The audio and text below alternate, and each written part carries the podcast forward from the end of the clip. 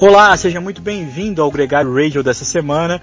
Ainda em clima olímpico, os Jogos Olímpicos de Tóquio no Japão continuam nessa semana. Começam as provas de pista. Na semana que passou, a gente teve as provas do mountain bike, a vitória do Tom Pidcock e a vitória incrível da equipe suíça, ouro, prata e bronze. Campeã olímpica é a Yolanda Neff. Na prova que fechou o calendário de estrada, o contrarrelógio individual, vitórias da Annemiek van Vleuten da Holanda e também do esloveno do Primus Roglic, que havia caído no Tour de France, renasceu com essa vitória, com esse ouro olímpico incrível para a Eslovênia. A gente também vai falar sobre o final de semana de provas na Espanha, teve a clássica de San Sebastian, teve também o Nicolas Sessler competindo. Outro tema é o Bike Series de Interlagos, com um convidado muito especial, ninguém menos do que o nosso gregário, nosso parceiro Álvaro Pacheco. Outro tema da semana é que nesse domingo, a partir do dia 1 do 8, ficou autorizado as transferências oficialmente. Tem muita especulação rolando, tem muita gente mudando de camisa para a próxima temporada. A gente vai falar sobre tudo isso aqui. Comigo, sempre ele, o craque Nicolas Sessler. Nicolas, muito bem-vindo ao Gregário. Você deve estar com a cabeça mais inchada que as pernas, inclusive, né, Nicolas? Como é que foi o final de semana? Fala, capitão. Fala, galera. É, foi uma semana movimentada, né? Parece que já deu uma esfriada depois daquele clima de tour, Olimpíadas, mas ainda rolou muita coisa, né, meu? Mountain Bike começou a semana nas Olimpíadas bem, abrindo. Uma pena, né? Acho que a gente esperava muito do avanço, ele não apareceu.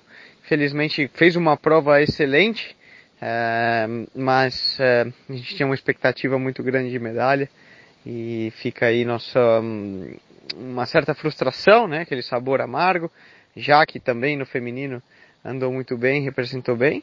E depois as provas de, de contrarrelógio, como você mencionou.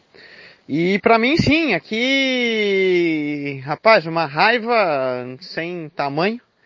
É, a gente largou hoje o circuito de Gueto, uma clássica aqui na Espanha, tinha uma prova muito legal, ganhou, como você falou, Giacomo Solo, tinha um nível de participação muito, muito bom, é, o AE, Bora, muita gente, muita gente boa, mas infelizmente ali no comecinho da prova ainda, parece que nem, nem tinha largado, quilômetro 10, quilômetro 15, rolou um tombo no pelotão, dois, dois caras da Astana, famosos mão cortadas, e, e eles cortaram o pelotão nesse tombo, porque ainda estava indo rápido e pegou, pegou muita gente entre entre eles eu estava na dormindo ali no fundo do pelote e acabei cortado. A gente tentou perseguir, perseguir, perseguir, mas ainda não, não consegui entrar. É, e então uma raiva enorme, porque mais do que dor nas pernas, com menos de 15 quilômetros a gente já estava fora da competição. Mas tudo bem, é coisas que acontecem.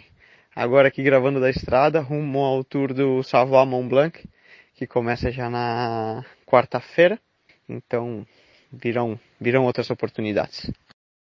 Ô Nicolas, nesse fim de semana também teve a clássica de San Sebastian, né, que é uma prova Tour, uma clássica muito bacana, que em 2019 quem ganhou foi o Renko Evenepoel.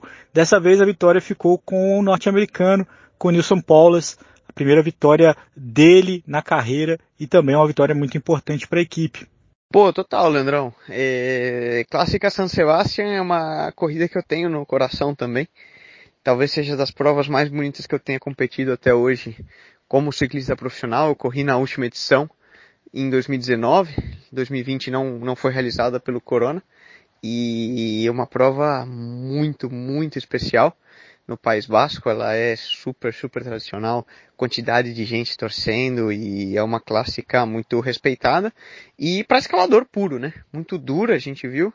Essa edição, a edição, eles sempre mudam um pouco o trajeto, a, a edição desse ano eles terminavam duríssimo, né? Subindo, subindo Airlights e depois é, com a tradicional volta para chegar em chegar em São Sebastião.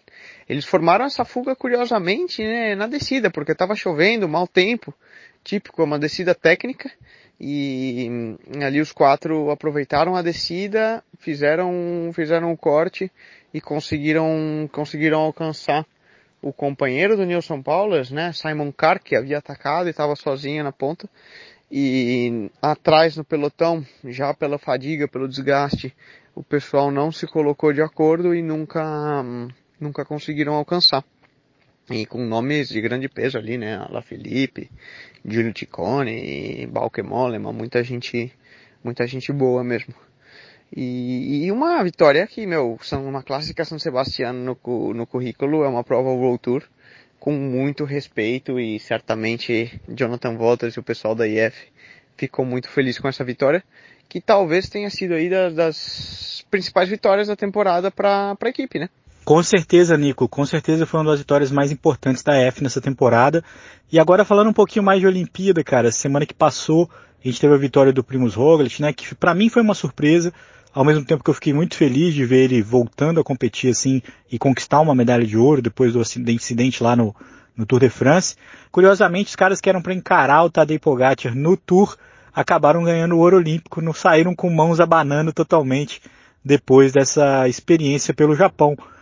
Agora, o que eu queria perguntar para você é se você acha que a Nemik van Vleuten, mesmo com ouro, mesmo com uma prata, já esqueceu da possibilidade de ter ganhado duas medalhas de ouro numa mesma Olimpíada, ela que bateu na trave na prova de estrada e conseguiu confirmar na prova de, de contrarrelógio. A vacilada na prova de estrada ainda deve remoer um pouco a cabeça, né?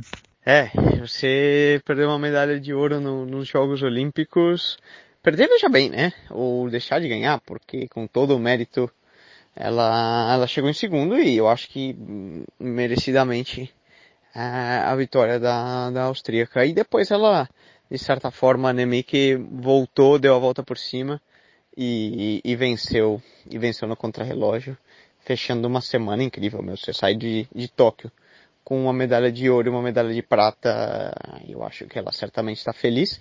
E lembrando que ela venceu aqui, falamos da clássica São Sebastião, ela venceu a versão feminina aqui no sábado, ou seja, ela saiu de Tóquio, mal aterrizou, veio correr já no sábado e arrebentou com, com a mulherada toda. E, e, ganhou também essa clássica aqui. O pessoal da Movistar estava muito, muito feliz porque é uma, é uma prova, carreira Tô aqui com o Portunhol. é uma prova muito próxima para eles, né? É uma prova quase de, de casa e dentro da Espanha é realmente tida como a clássica mais tradicional que alguém possa, um, possa vencer. De um sábado a outro, ela saiu com uma prata olímpica na estrada, um ouro olímpico no contrarrelógio e uma vitória na clássica São Sebastião. É, já dá pra descansar e botar as pernas para cima no domingo, não? Bem lembrado, Nicolas. Essa vitória em San Sebastián já dá até para esquecer, né? Para seguir em frente, né? É, brincadeiras à parte, é um monstro esse Annemiek van Vleuten. É, conseguiu um grande feito e mesmo com a prata, né? Duas medalhas olímpicas é muito grande e ela não para de somar vitórias agora também na clássica de San Sebastián na Espanha. Vamos falar das transferências agora, Nicolas. O mercado abriu nesse domingo, né? Não teve tanta coisa acontecendo enquanto a gente imaginava, tem muita especulação rolando, né? isso é fato. E tem uma das perguntas que me intrigam. Acho que tem muita equipe que vai mudar radicalmente, muita gente saindo, né? A gente tem uma possibilidade de um rebuilding grande na Ineos, muita gente saindo, né? O ano passado chegou muita gente, esse ano deve sair mais gente que chegou. E na Bora também, muita gente chegando, o Vlasov, o Iguita, o Hindley e uma especulação muito grande sobre o João Almeida, o português, que andou bem nas duas últimas edições do Giro de Itália, é um voltista, é um cara com bom contrarrelógio, e também tem proposta da UAE Emirates. E eu te pergunto, Nicolas, se você fosse o João, se você tivesse a oportunidade de escolher entre essas duas equipes, para onde você iria? Para Bora ou para a UAE? Pô, essa pergunta não é fácil, hein?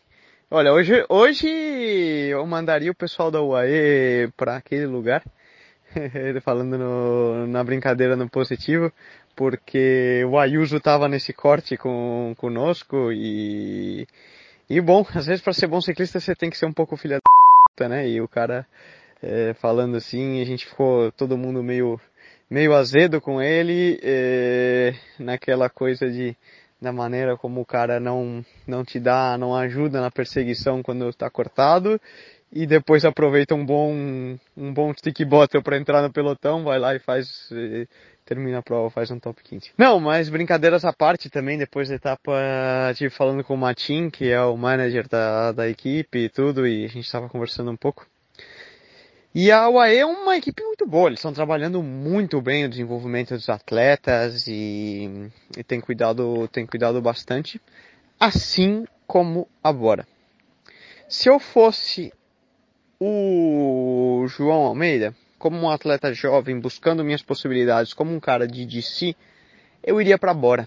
Porque apesar da UAE estar tá trabalhando muito bem os atletas jovens, desenvolvimento e tudo mais, eles já têm as bases de DC deles bem consolidadas, né? Ir para a UAE significaria trabalhar para um Pogacar, eh, depois eles têm um Rafa Maica e etc.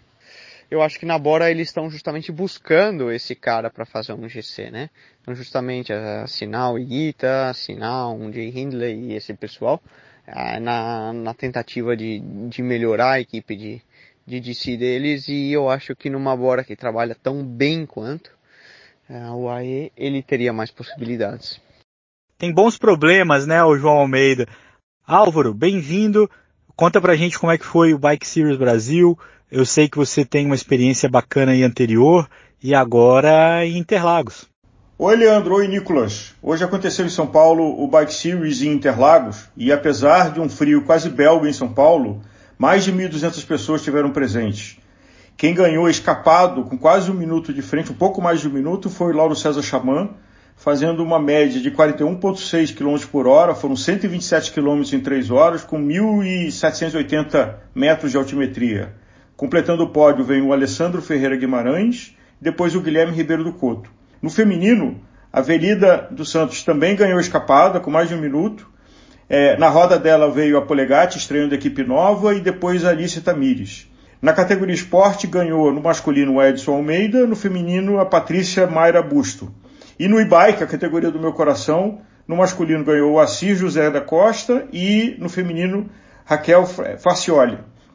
Foi um belíssimo evento, todo mundo participou, se divertiu. Eu dessa vez não fui de bicicleta assistida e também não estava treinado, então eu fui para acompanhar e para ter experiência, mas muito divertido e acho que dá um cheiro de que as coisas começam a voltar ao normal para as provas amadoras e profissionais. Muito bom, Álvaro. Muito bacana ver o pelotão cheio, muito bacana ver a galera curtindo novamente as provas. O Bike Series é um evento de sucesso. Também fico feliz de ver o Lauro Xamã andando nesse nível, prestes aí a ir para a Olimpíada, buscar uma medalha de ouro inédita na Paralimpíada. Torcemos muito por ele. A conversa com ele no podcast foi muito bacana. Quem ouviu, eu tenho certeza que também está torcendo um pouco mais. E vale a menção que participou dessa prova uma equipe recém-formada que é a Bike Padrão, é, organizado pelo Silas, é, lá de Mogi das Cruzes, onde ele, nessa etapa de Interlagos Bike Series, colocou três atletas no top 10 do geral, que foi o Guilherme Couto, que chegou em terceiro, o Wagner Lima, que chegou em sexto, e o Bugarelli, que chegou em nono. Quem quiser apoiar, pode comprar a jersey da equipe lá da Bike Padrão e ajudar a Best Buddies. E um grande abraço para todo mundo. A gente volta na próxima semana com mais Gregário Radio.